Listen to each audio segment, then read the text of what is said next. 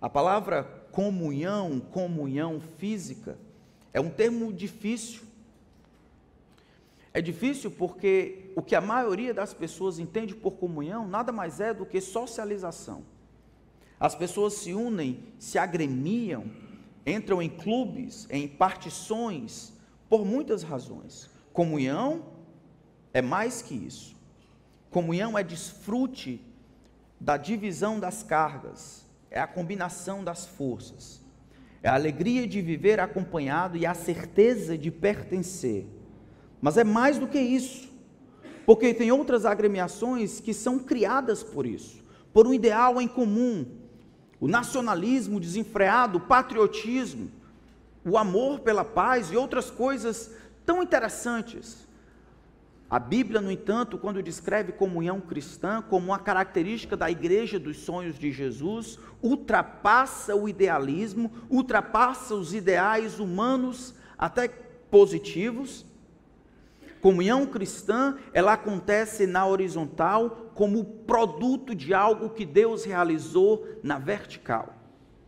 A comunhão cristã não, so, não, tem somente aquele aspecto prático em que eu gosto, me sinto bem, me pertenço a determinado grupo, mas ela é criada objetivamente no plano espiritual, quando Deus em Cristo me alocou numa determinada, numa determinada localidade e diz: Você pertence a esse irmão, e esse irmão agora pertence a você onde laços são criados e reestruturados que não podem ser vencidos nem com a morte. O que Deus uniu de alguma forma ultrapassa até, em termos temporais, ao casamento.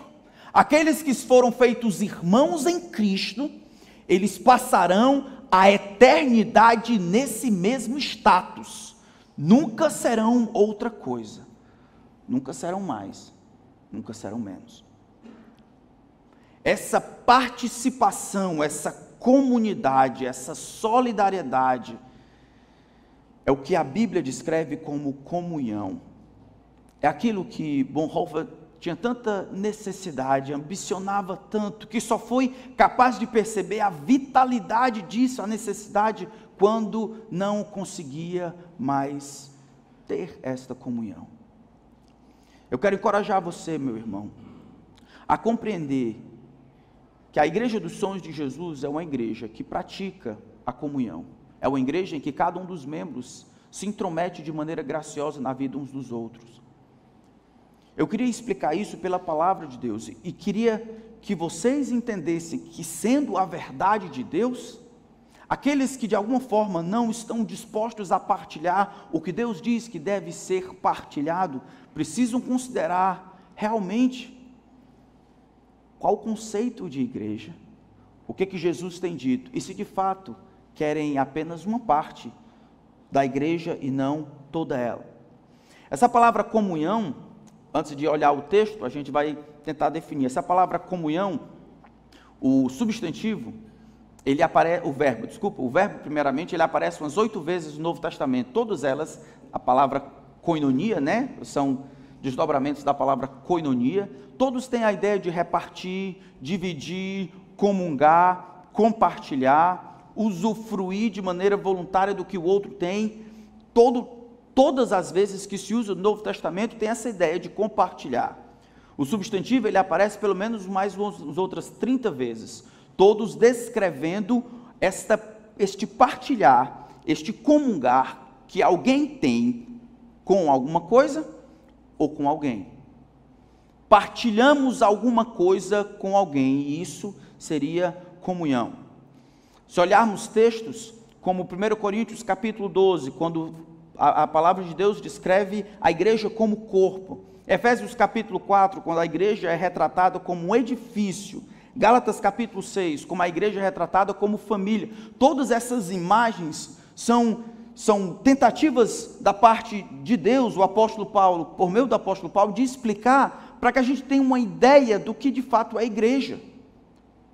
Então, aquela, aquela ideia comum, moderna, de dizer que eu sou a igreja, é mais ou menos como um tijolo dizendo para o, para o tudo, dizendo eu sou o edifício. Ou seu dedo tendo condições de falar, dizendo, olha, eu sou o corpo. Ou seu filho de dois anos dizer: Papai, eu não preciso estar aqui, eu sou a família. É completamente tolo, mas também é ignorância. Vai contra o princípio claro e a descrição óbvia da palavra de Deus de que não existe, não existe essas partes sozinhas fazendo ou perfazendo o todo. A família é família no todo, o edifício é um edifício no todo. O corpo é o corpo no todo. A igreja então é descrita desta forma: um conglomerado, um grupo, um conjunto de pessoas que deseja fazer a vontade de Deus, unidos, resgatados pela fé em Cristo. Todos esses elementos são membros de algo maior e não existem como uma entidade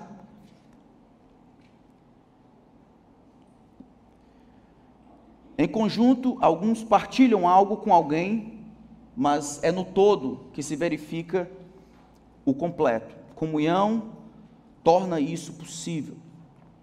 Alguns textos da palavra de Deus que podem nos ajudar a definir o que é comunhão. 1 Coríntios capítulo 10, verso 16. 1 Coríntios capítulo 10, verso 16. Diz: Não é fato que o cálice da bênção que abençoamos é a comunhão do sangue de Cristo? E não é fato que o pão que partimos é a comunhão do corpo de Cristo? Aqui a palavra comunhão aparece duas vezes. Comunhão aqui é partilhar.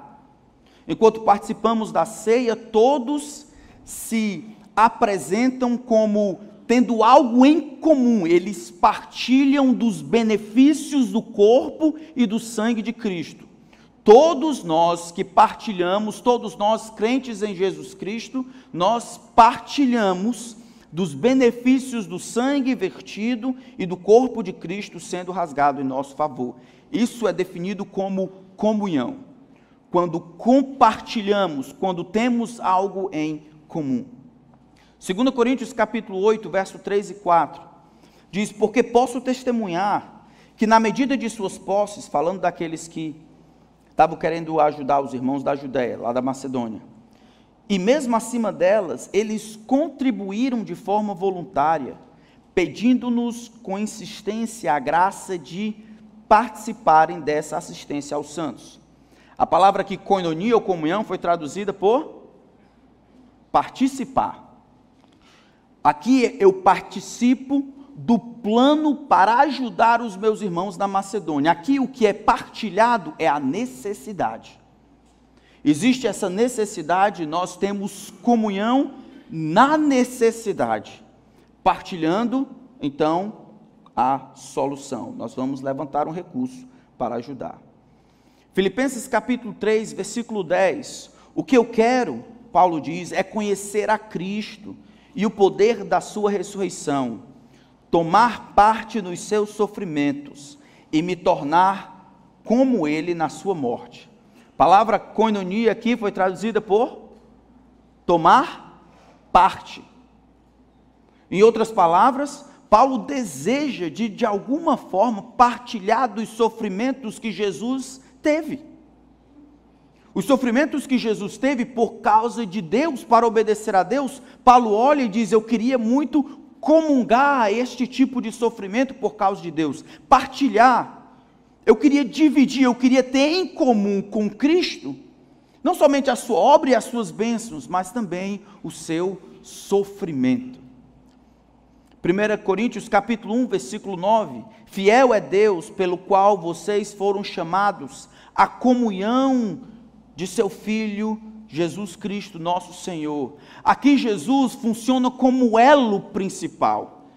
Jesus funciona como aquela grande intercessão onde todas as pessoas de todos os lugares, de todas as raças, tribos, línguas e nações, de alguma forma têm uma mão em Jesus Cristo. Ele é a grande intercessão, aquilo que liga todos eles. Aqui ele fala em salvação em termos de ser chamado a compartilhar ou a ter algo em comum, Cristo. E ele nivela então todos os homens, meus irmãos.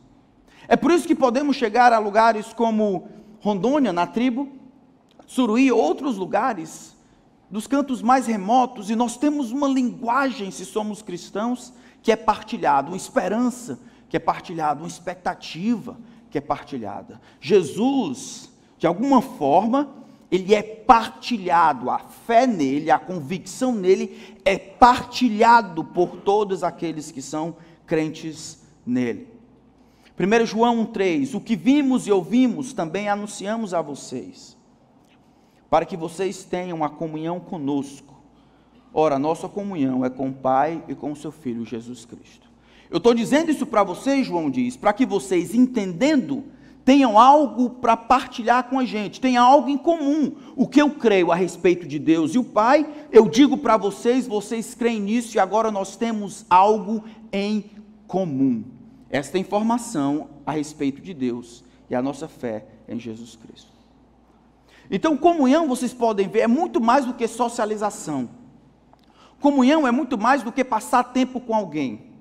Comunhão é muito mais do que contar piada, do que sorrir, do que brincar. Comunhão é muito mais do que gostar de alguém. Comunhão é anterior a isso algo acontece no reino espiritual, na, na, direção vertical, Deus nos une de alguma forma em Cristo, é como se rateasse os benefícios de Jesus para todos os cristãos de todos os lugares, e aí coloca a manifestação desse grande rateio espiritual em comunidades locais, a igreja do Senhor, e junta todos em Cristo como grande elo.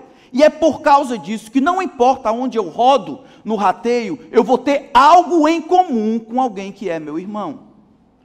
Não importa se ele é rico, se ele é pobre, grande, preto, lilás, amarelo, gordo, magro, alto, baixo, não importa se ele mora ali, se ele mora acolá, não importa nem a língua que ele fala.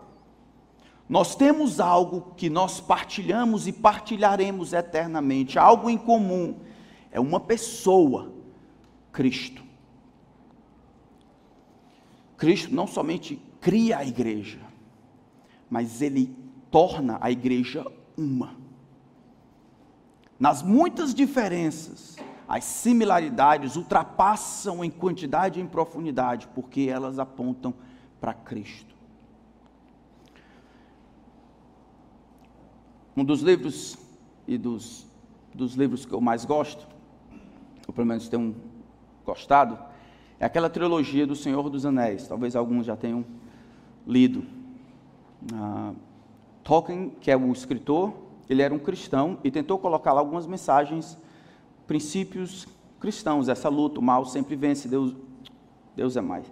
O, o mal sempre perde, o, Deus usa quem Ele quer. O primeiro livro que deu, o primeiro filme, né, é Sociedade do Anel. Essa tradução foi uma tradução infeliz.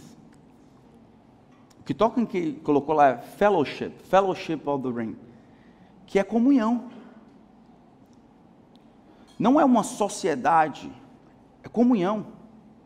O que ele queria que a gente entendesse é que essa comunhão que existe, ela tem um elo, algo em comum, uma interseção onde o destino de todos é partilhado está ligado uns com os outros e todos eles com o anel. Todos eles, esta comunhão ao redor do anel, agora tem um destino, uma viagem, um plano destruir isso aqui. É, essa é a ideia de comunhão que nós deveríamos ter.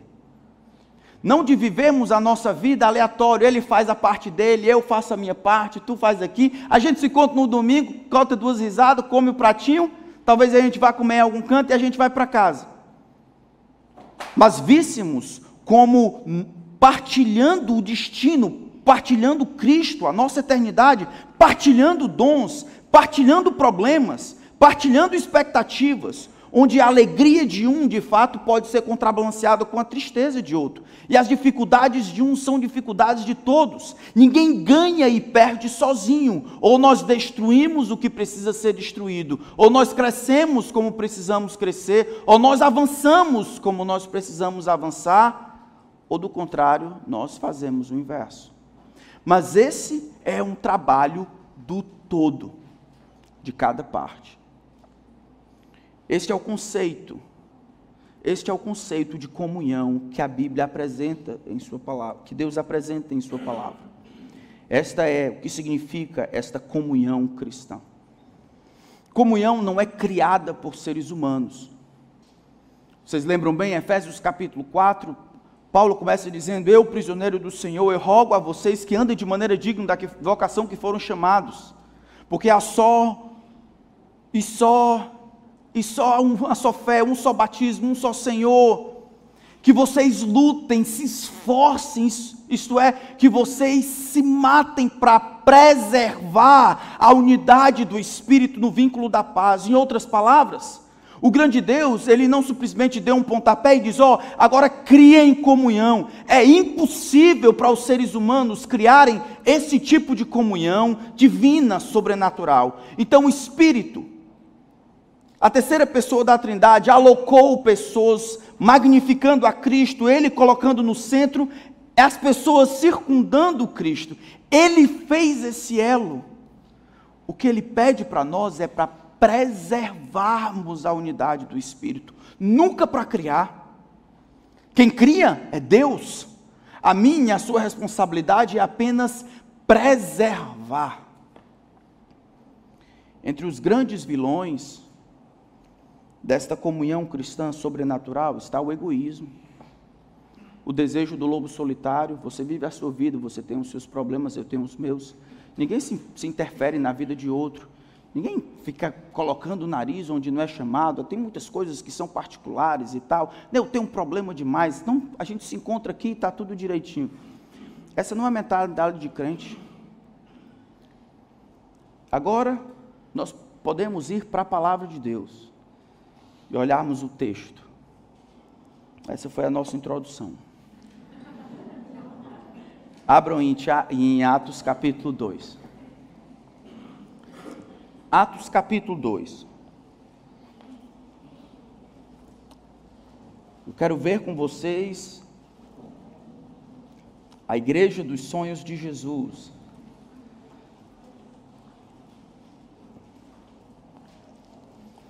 Olha que texto fabuloso. Atos capítulo 2. Todos sabem, no começo de Atos capítulo 2, o Espírito Santo vai descer sobre os discípulos e eles vão pregar com poder. Pedro vai pregar com grande convicção, explicando claramente que Jesus Cristo ele é o Messias, é o único que poderia de fato reatar os homens com Deus e eles deveriam se arrepender. A partir do versículo 37, diz assim a palavra do Santo Deus. Atos 2:37. Quando ouviram isso, ficaram muito comovidos e perguntavam a Pedro e aos demais apóstolos: "Que faremos, irmãos?" Pedro respondeu: "Arrependam-se e cada um de vocês seja batizado em nome de Jesus Cristo para a remissão dos pecados, e vocês receberão o dom do Espírito." Porque a promessa é para vocês e para os seus filhos e para todos os que ainda estão longe, isto é, para todos aqueles que o Senhor, nosso Deus, chamar. Com muitas outras palavras, deu testemunho e exortava-os, dizendo: Salvem-se desta geração perversa. Agora preste atenção. Então, os que aceitaram a palavra de Pedro, que era a palavra de Deus, foram batizados, que é o ritual que marca o início da vida cristã, havendo um acréscimo naquele dia de quase 3 mil pessoas. Até aqui por enquanto. E sabe esse pessoal estava lá em Jerusalém, Jerusalém estava bombando naquela época, porque era a festa do Pentecostes, uma das festas ah, obrigadas, onde que cada israelita fiel era obrigado a voltar lá para celebrar. Então Jerusalém estava lotada, muita gente. Pedro então se levanta e prega. Eu fico imaginando depois que terminou a festa dos, de Pentecostes, eles tiveram que ir para casa. Eu acredito que muitos deles ficaram. Não era como nós temos aqui, podemos mudar de igreja por proximidade da nossa casa. Quantas igrejas existiam no mundo nessa época? Uma. Se não fosse em Jerusalém, eles iam ouvir o evangelho. Aonde? Eu acredito que muita gente ficou, mesmo sendo esse pessoal vindo de outros cantos, muita gente ficou. É esse pessoal que vai fazer evangelismo num dia.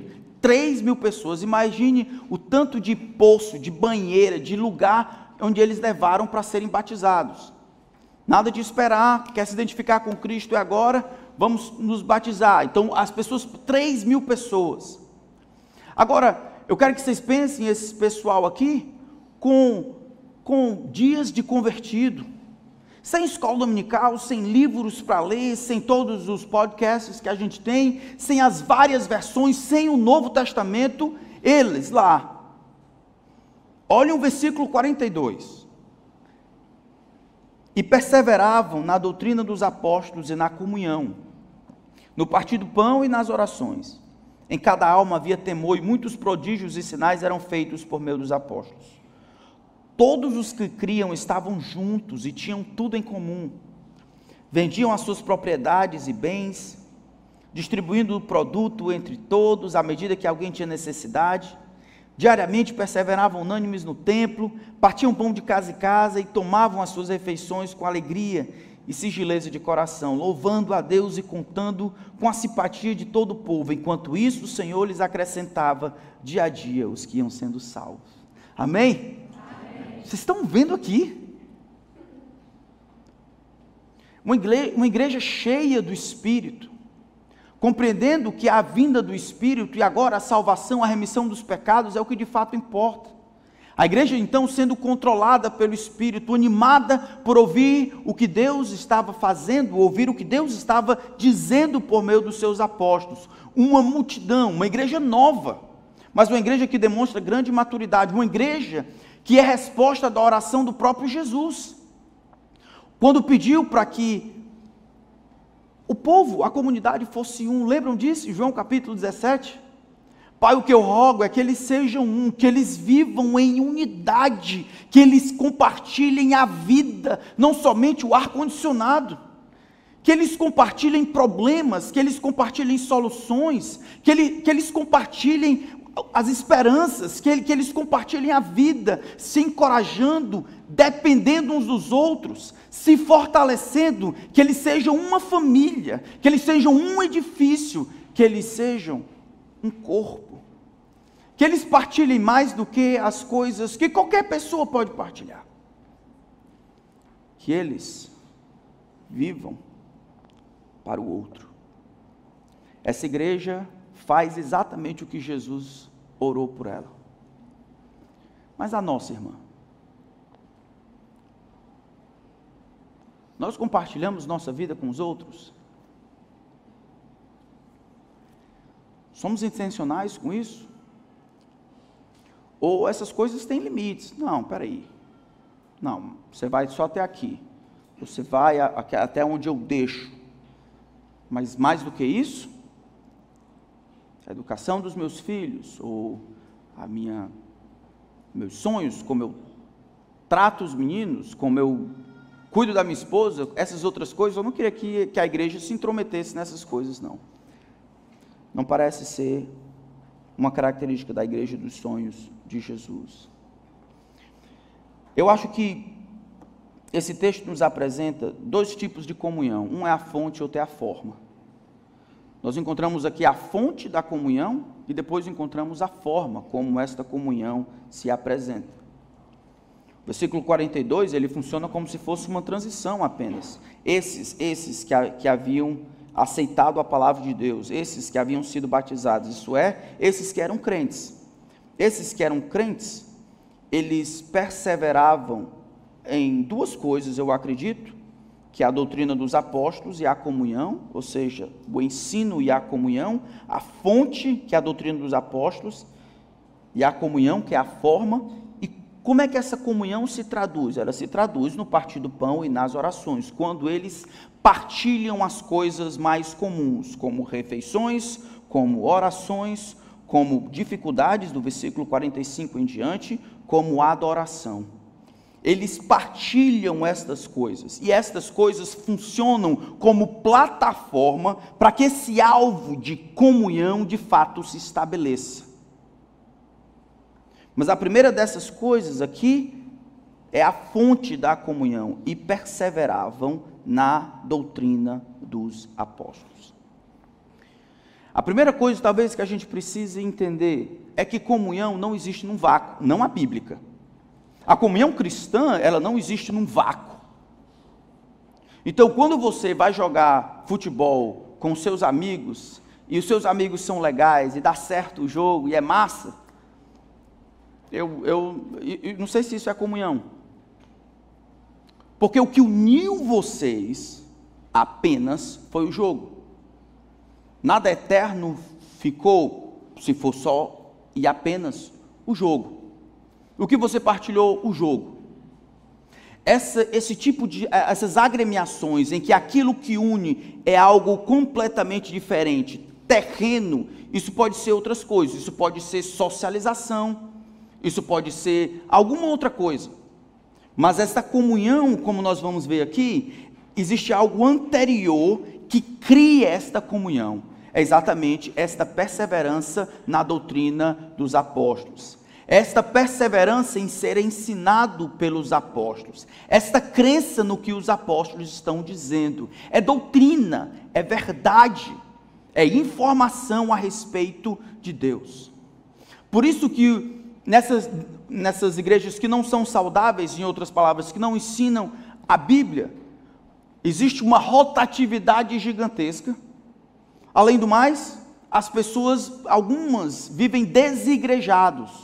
Um dos problemas é a falta de informação. Outro problema é porque não tem essa, essa ordenação bíblica, não tem essa conceituação, não tem essa explicação, não tem essa perseverança na doutrina dos apóstolos, não tem o que forma a comunhão.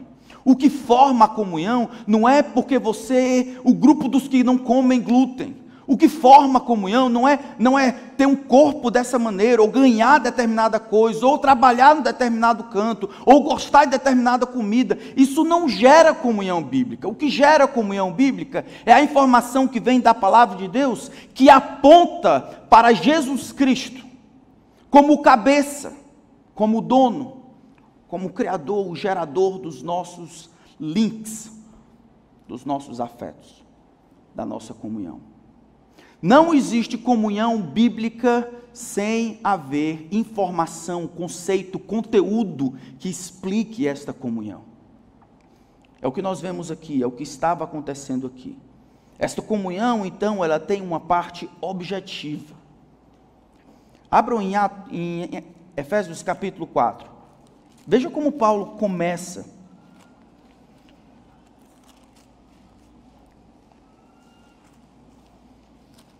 Efésios capítulo 4.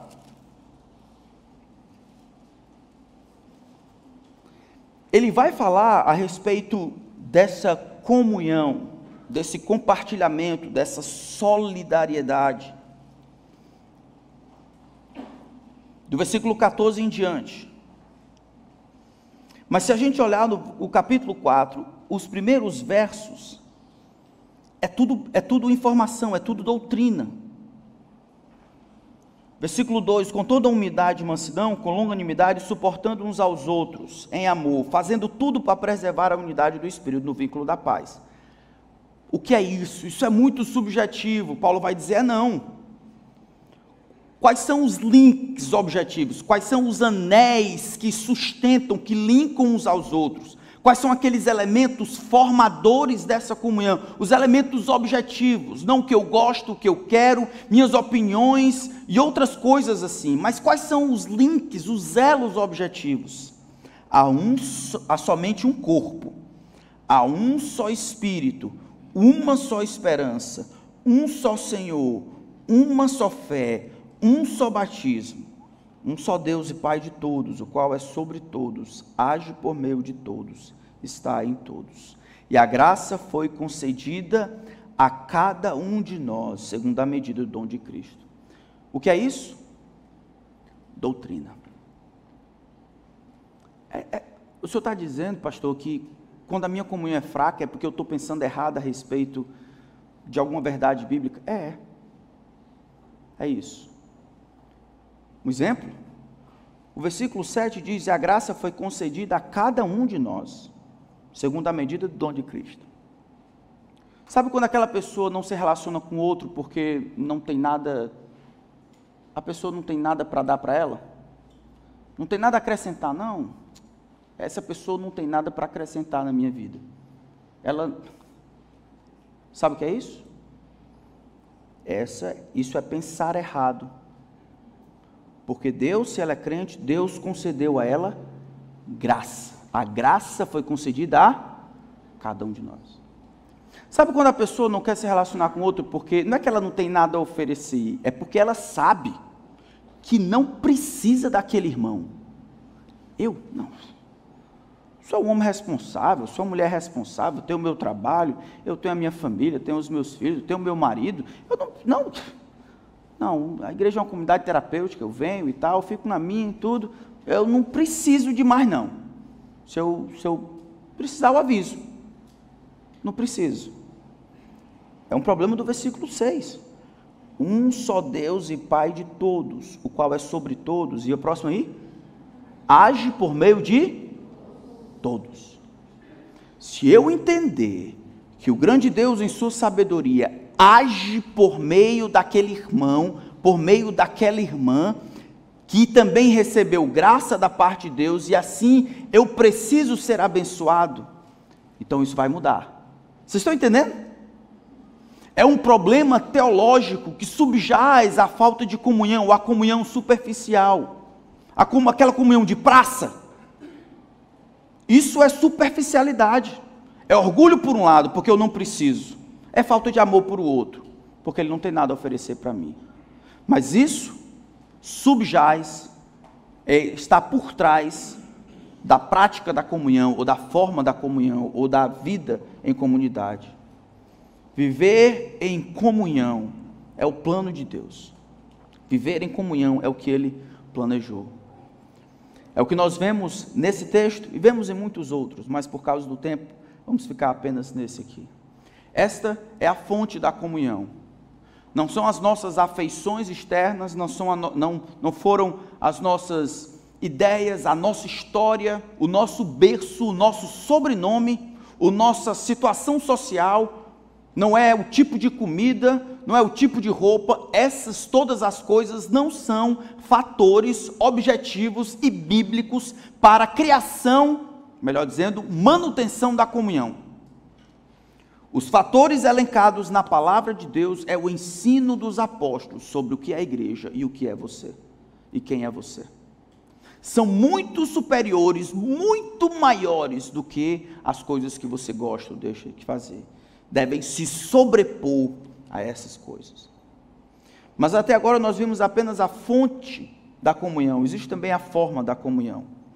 E aqui rapidamente, se nós voltarmos para o nosso texto de Atos, o que é essa forma da comunhão? Eu acredito que são duas coisas aqui: perseveravam na doutrina dos apóstolos e na comunhão. Primeiro é fonte, segundo é forma. Como é que essa comunhão ela aparece? Quais são as plataformas que eles utilizavam para atingir esta comunhão?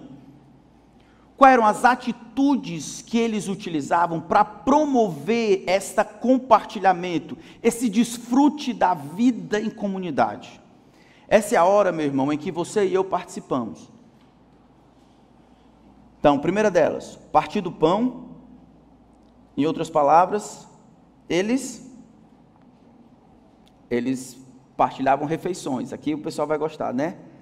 Principalmente se você é aquele que é convidado. Segundo, ainda no verso 42, eles partilhavam as orações. Verso 44 e 45, eles partilhavam as necessidades. E verso 46 e 47, eles compartilhavam a adoração comunitária, eles adoravam juntos. As refeições é talvez aquilo que é mais fácil de entender. Não é porque você comeu na casa de alguém ou comeu com alguém que aquilo gerou a comunhão. Mas você utiliza o que estava acontecendo. Eles passavam tempo juntos, não não paravam para ter comunhão, mas eles tinham comunhão nos afazeres da vida. Eles traziam alguém ou partilhavam as refeições em comum e ali funcionava como uma plataforma para a geração de comunhão, de entrosamento, de aprofundamento dos elos que nós temos em Cristo. Estão entendendo? Eles utilizavam as coisas mais simples da vida, as coisas que estavam na agenda de toda semana. Não era uma coisa que acontecia apenas no domingo, ou na praça, ou no final de semana. Mas enquanto eles viviam, eles partilhavam a vida e utilizavam as refeições, as tarefas para aprimorarem esses elos, para dividirem a vida, para aprofundarem os relacionamentos uns com os outros. Faziam isso também por meio das orações, provavelmente nos agradecimentos e nas necessidades. Eles compartilhavam de lá e outros partilhavam e oravam daqui. Eles partilhavam também as necessidades, versículo 44 e 45. Eu acho que existe um aprofundamento. Partilhar as refeições, partilhar as orações, partilhar as necessidades. É provável que vocês que vocês conheçam alguém que você conseguiria compartilhar uma boa pizza. Mas talvez você não tivesse alguém que seria, teria condições de pagar uma consulta. Talvez você encontrasse alguém para compartilhar uma refeição, uma boa macarronada. E talvez para encontrar até um pedido para compartilhar um pedido de oração. Se não for muito profundo ou muito privado, uma necessidade aqui, outra acolá. Mas para compartilhar um, uma coisa de necessidade. E talvez até você consiga compartilhar, mas você partilhar da solução. Está vendo como existe um aprofundamento? É exatamente aqui que eu gostaria que nós estivéssemos, irmãos. Chegar ao ponto em que a necessidade dos outros, de fato, é uma, é uma oportunidade para que eu ajude. Na Bíblia nós compartilhamos quase tudo. Tiago capítulo 5, ele diz: Está alguém entre vós sofrendo? Faça oração. Está alguém entre vós doente? Chame os presbíteros da igreja. Partilhe essa necessidade com alguém, com os outros. Chame os presbíteros. Cante louvor, isso é partilha, se tudo está bem. Gálatas capítulo 6, versículo 1, nós compartilhamos os nossos pecados. Se alguém for surpreendido em alguma falta, vocês que são espirituais, partilhem da restauração dele. Tenham cuidado para não pecarem, mas com espírito de brandura, tente reerguer esse camarada, partilhem da restauração dele. Não vivam aquém, apáticos, partilhem tanto da elaboração de dizer isto é pecado, mas partilhem também da elaboração do sorregimento dele com espírito de brandura. É esse aqui o caminho, meu irmão. Vamos para lá. Hebreus capítulo 3: a comunhão é criada para proteger o irmão da incredulidade. Ele diz: Ó, oh, cuidado, irmãos, tende cuidado, para que não haja nenhum de vós que, endurecido pelo engano do pecado, caia na incredulidade, se afaste do Deus vivo. Pelo contrário, exortai-vos mutuamente a cada dia, durante o tempo que se diz hoje Partilhe da vida do seu irmão de tal maneira que você consiga ver a léguas de distância, aquele caminho ali é mau. Ô meu irmão, tu está sendo engodado, estão tá, mentindo para ti. Tu vai se perder. O que vai acontecer é que daqui a algum tempo tu vai se desviar.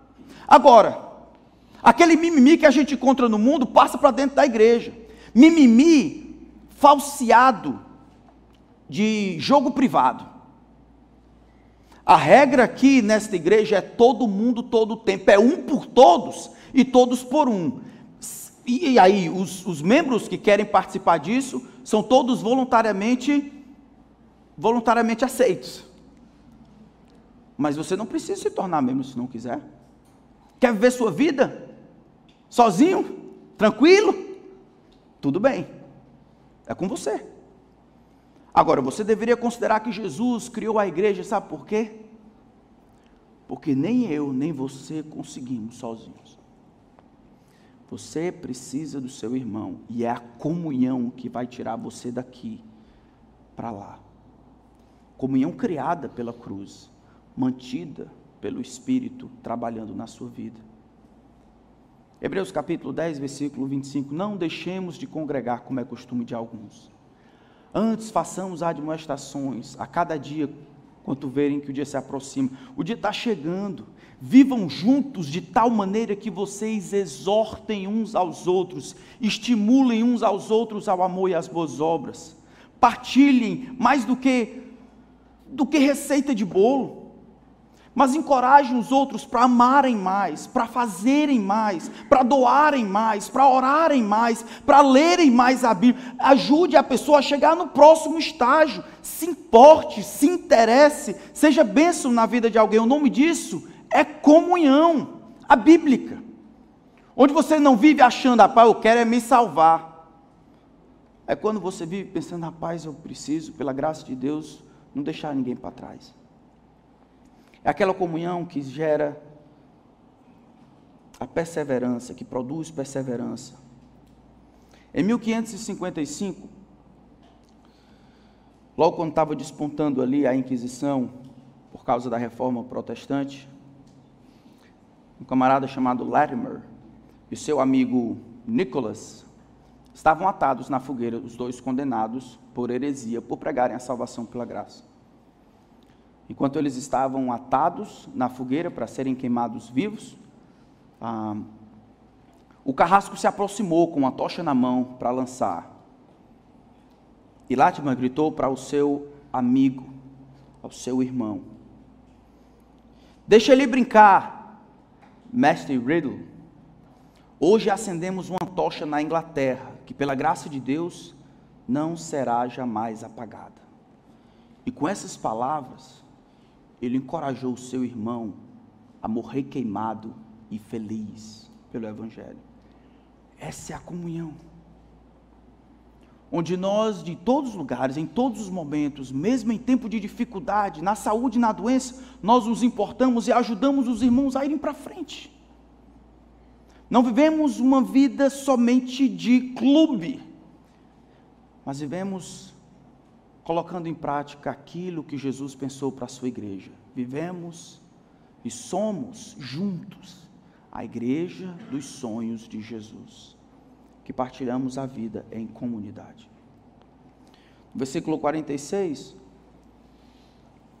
eles partilhavam a adoração diariamente, perseveraram, perseveravam unânimes no templo Partiam pão de casa em casa, tomavam suas refeições com alegria e singeleza de coração, louvando a Deus e contando com a simpatia de todo o povo. E no final é interessante, acrescentava o Senhor a cada dia os que iam sendo salvos. Isso aqui é irresistível. Foi o que Jesus disse. Em João 17 ele diz: Ó, oh, quando o meu povo tiver amor um pelo outro, o povo vai entender, o mundo vai entender que o Senhor me enviou. Qual é a conexão? É quando o mundo olhar para a igreja e ver as pessoas lutando pelo bem dos outros. Na contramão desse mundo individualista, egocêntrico, desgraçado, mas viver para ajudar o outro, para dividir, viver para tornar a vida do outro mais próxima de Jesus, de maneira sacrificial, partilhando de comida a conta. O mundo vai olhar para a igreja e vai dizer: rapaz, só pode ser Deus só pode ser Deus. E Jesus, então, o dono da igreja, vai ser magnificado. É exatamente aqui, Deus acrescenta os que vão sendo salvos, porque o testemunho é irresistível, não do que falamos, mas da vida em comunidade, não no final de semana, mas na vida. A igreja dos sons de Jesus, meu irmão, é um corpo, um edifício, uma família. quero saber quem está dentro quem está fora. Eu preciso de vocês, meus irmãos. Nós precisamos estar juntos, é o que Deus planejou em Sua palavra. O destino de todos é um só. Ou nós caminhamos pela graça de Deus para nos apoiarmos e pela graça do Senhor sermos uma igreja saudável enquanto aguardamos o retorno vibrante, ativa ou por causa de poucos, todos perdemos. A igreja dos sonhos de Jesus é uma igreja que desfrutava comunhão, tanto em fonte, o ensino dos apóstolos, quanto em forma, partilhando a vida em comunidade. Esse é o nosso desejo. Amém? Amém. Vamos orar silenciosamente. E aí, enquanto vocês oram, vamos partilhar em oração silenciosa o nosso coração diante do Senhor, enquanto nos preparamos para participar da mesa do Senhor.